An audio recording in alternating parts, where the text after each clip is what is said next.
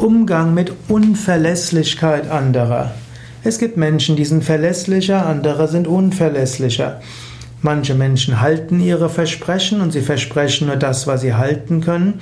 Manche Menschen halten sich an Absprachen und äh, stimmen Absprachen nur zu, wenn sie wissen, sie können sie, an, sie können sie einhalten. Und es gibt Menschen, die gehen mit dem Ganzen etwas relaxter um, wie sie so schön sagen.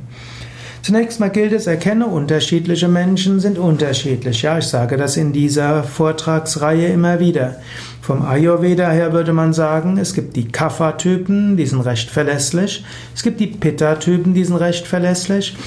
Die Kapha sind die gemütlichen, erdigen, beständigen, die Pitta sind die leistungszielorientierten, feurigen und dann gibt es die Vata-Typen, die sind eher unverlässlich. Sie begeistern sich für dieses, sie begeistern sich über jenes, sie sagen, oh toll, müssen wir machen, sagen, ja, das mache ich unbedingt und sie sagen das über etwas anderes auch und nachher haben sie es vergessen. Unverlässlichkeit werden ihnen die anderen dann vorwerfen. Vielleicht ist der Unverlässliche einfach nur ein Vata-Typ, ein kreativer Typ. Und damit musst du auch lernen, umzugehen. Ein Vata-Typ, der etwas verspricht, gibt die unverbindliche Aussage, dass er eventuell daran denkt, das zu tun. Musst du wissen, du musst das übersetzen.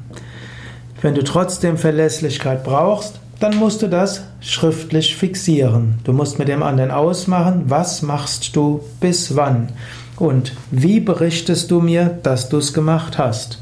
So ein Prinzip ist ja, eine Aufgabe ist erst dann erledigt, wenn über die Erledigung der Aufgabe berichtet worden ist. Beim Menschen, der eher Vata ist, musst du das alles genau ausmachen. Er wird sich trotzdem nicht dran halten, aber du hast wenigstens etwas, was du ihm dann rückmelden kannst, und dann mit zwei oder drei Anläufen wird er es auch machen.